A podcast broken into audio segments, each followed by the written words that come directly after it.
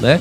A gente está aqui no estúdio com o artista plástico JJ Torres. Ele que tem um super trabalho, uma técnica afinada e tela para lá de belas.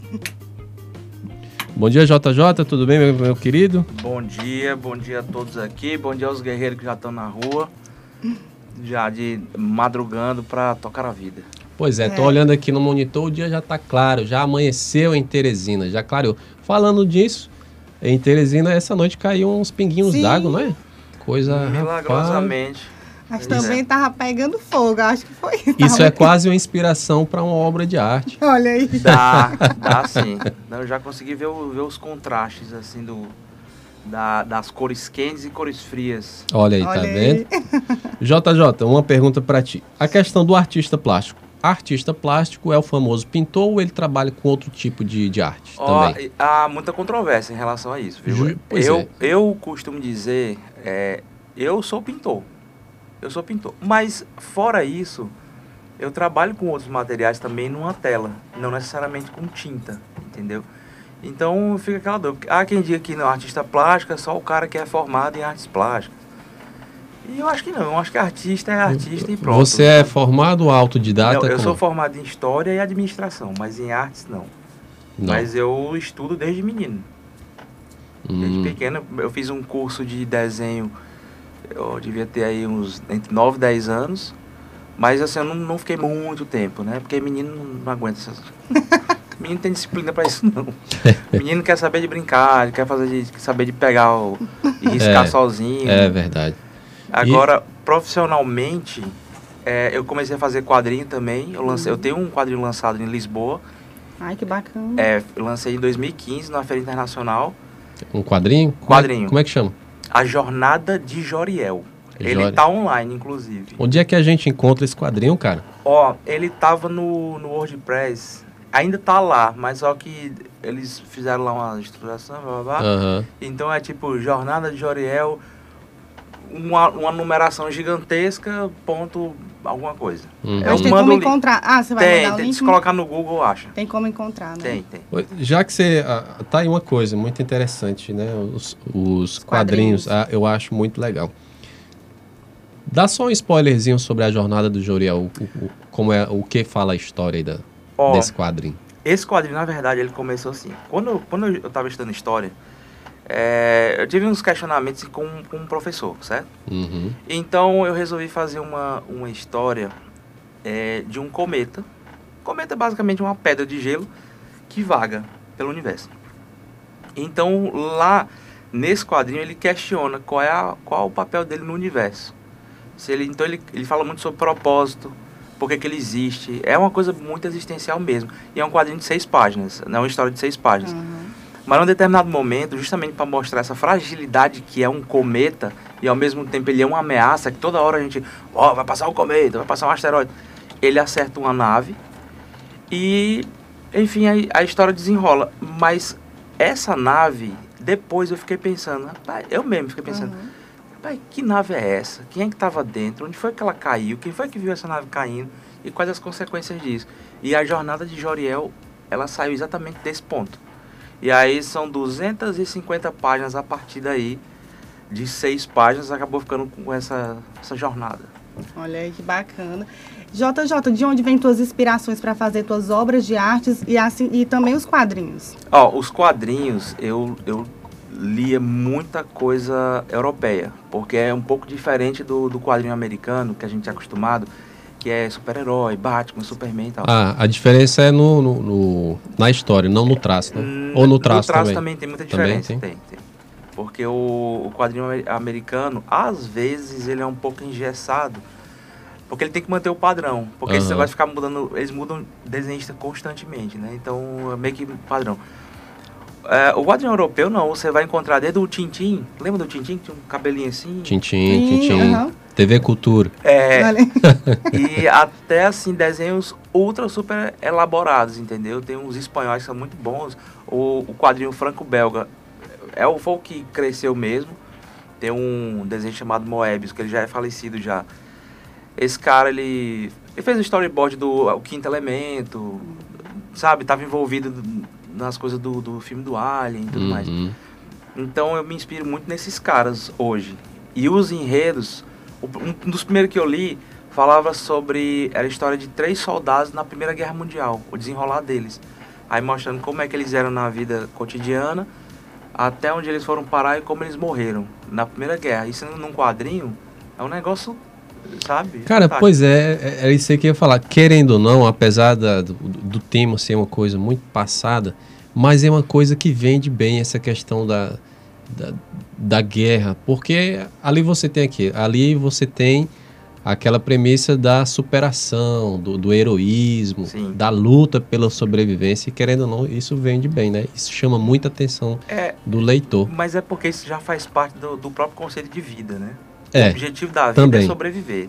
Sim. Então isso já é a nossa história, a história uma bactéria, uma, sabe, um, é, é, isso. Cara, esses, vamos... esses quadrinhos já, já foram premiados? Tu ganhou alguma premiação? Não, eu nunca participei de, de concurso. De concurso, não, não né? Não. Mas vamos falar aqui das tuas telas também, que uhum. ele é um artista plástico, claro, também faz quadrinhos aí também. Tem aí a, o, a história aí do, do Jorel. Riel. Riel, isso, Riel. desculpa. Mas vamos falar aqui das tuas telas. Tu, como é que anda a tua produção? Produz por encomenda ou só quando vem uma inspiração? Como é que você... Não, eu, eu separo muito em encomenda ou, ou arte pedida, digamos assim, e arte conceitual. Eu tenho feito alguns trabalhos conceituais. Por conta da pandemia, eu praticamente estou há um ano e meio, quase dois anos, é, fazendo muito pouco conceitual.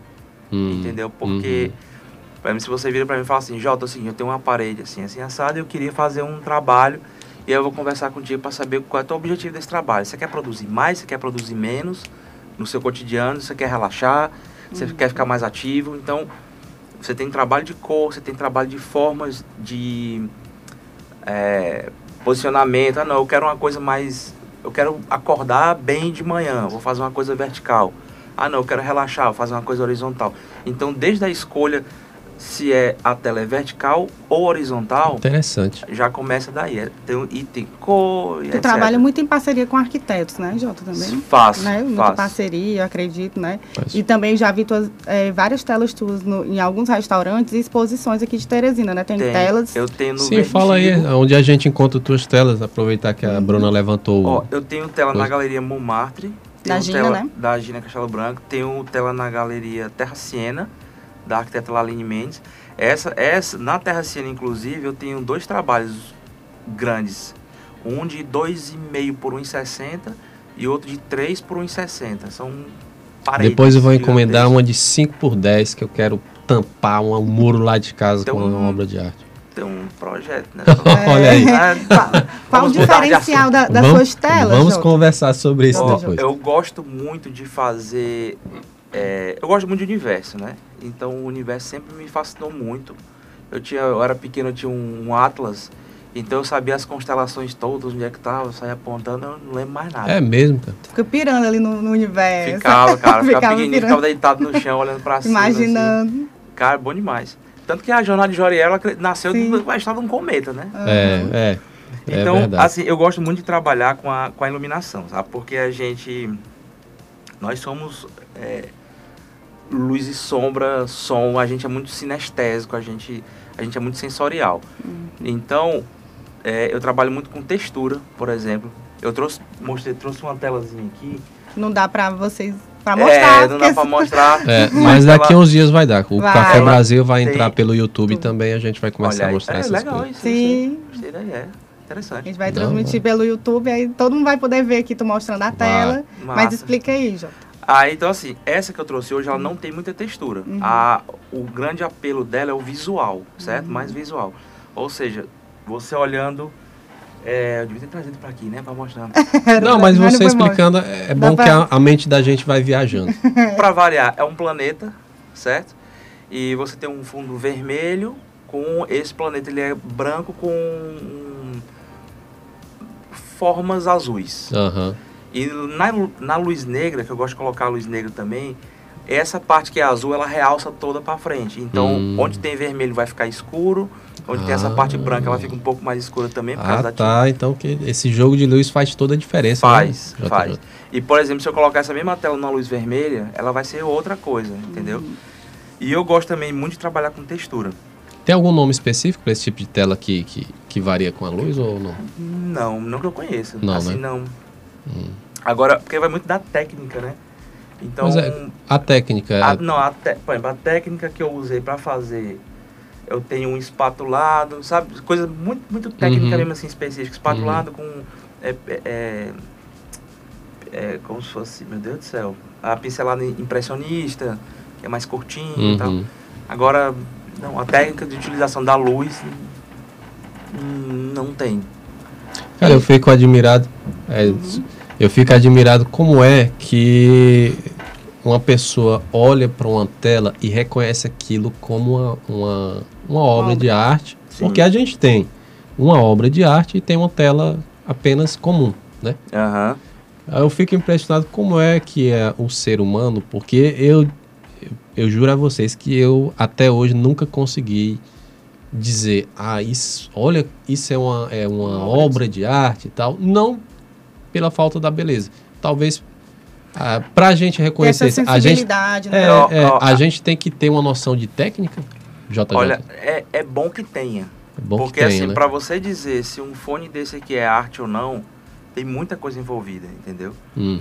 então você tem a questão da estética você tem uh, um conceito criado é, é, é, tudo muito relativo é. porque assim, se, eu, se eu pensar vamos pensar da seguinte forma ah eu consigo ouvir o mundo por ele. Um exemplo. Uhum. É uma arte. Sim. Entendeu? Mas se você levar pro cotidiano, não, isso aqui não é arte, isso aqui é um fone normal. É um fone normal, papai. então isso é muito relativo. Então vai muito da aceitação, uhum. sabe? Nem eu antigamente falava assim, ah, arte é, é toda forma de expressão é arte, mas não é. A arte é uma forma de se expressar, mas nem toda forma de se expressar é ela, se, ela se transforma em arte, entendeu? Uhum. Então, arte tem, precisa de técnica. Então, assim, tem muita gente que faz um desenho e você diz, ah, mas isso aqui, mas você não, esse rosto não está bem feito. Mas é porque é meu estilo. Mas você tem que aprender a fazer um rosto para desconstruir esse rosto, que foi o que Pablo Picasso fez, por exemplo, no cubismo. Ele desenhava muito bem, entendeu? E Jota, eu percebo que aqui no Brasil as pessoas não valorizam ainda tanta arte. Fora do Brasil, né, a arte é tão bem mais valorizada. Eu tenho uma mãe que é artista, já até lhe falei, a Cacá, Olha faz aí, grandes obras de, de artes e tudo também aqui. E eu, eu fico vendo, mãe, as pessoas não estão vendo que a sua arte é bacana e não valorizam o preço, ela não, não bota nem um valor alto, bota um valor acessível que não paga nem o que ela, o, o, uhum. a tela lá que ela comprou. E as pessoas não valorizam isso, quando, né? Quando paga, viu? É, e quando, quando... É, é verdade. Às vezes, não, Cacá, me dá uma tela, não sei o quê, mas não querem pagar aquele preço pela aquela tela que, que é linda. Ó, oh. tu falou isso aí, eu já ia fazer uma permuta aqui com o JJ. Tô... Agora outra, vamos começar. Ó, é, é, também uma coisa muito, muito relativa, porque assim, a, eu vou começar aqui por dentro de Teresina. Tem muita gente que sequer para para pensar realmente no, no que, que ele está olhando.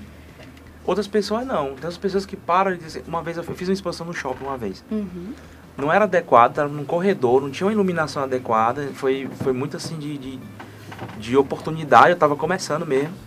Me deram essa oportunidade, eu coloquei lá. E aí tinha uma senhora, eu passava por lá, ela tinha uma senhora sentada, aí eu sentei do lado dela, fiquei vendo os quadros também, ela, ela disse assim, esse quadro é seu? Eu falei, é. Ela falou assim, meu filho, eu tô aqui impressionado, porque as pessoas passam e ignoram isso aqui. Aí começou, isso aqui é muito lindo, olha, aqui eu, eu trabalho muito com arte abstrata. Uhum. Então, ela olha, aqui, por exemplo, aí começa, eu estou vendo uma floresta, assim, e começa a ter uma narrativa muito grande da história. Uhum.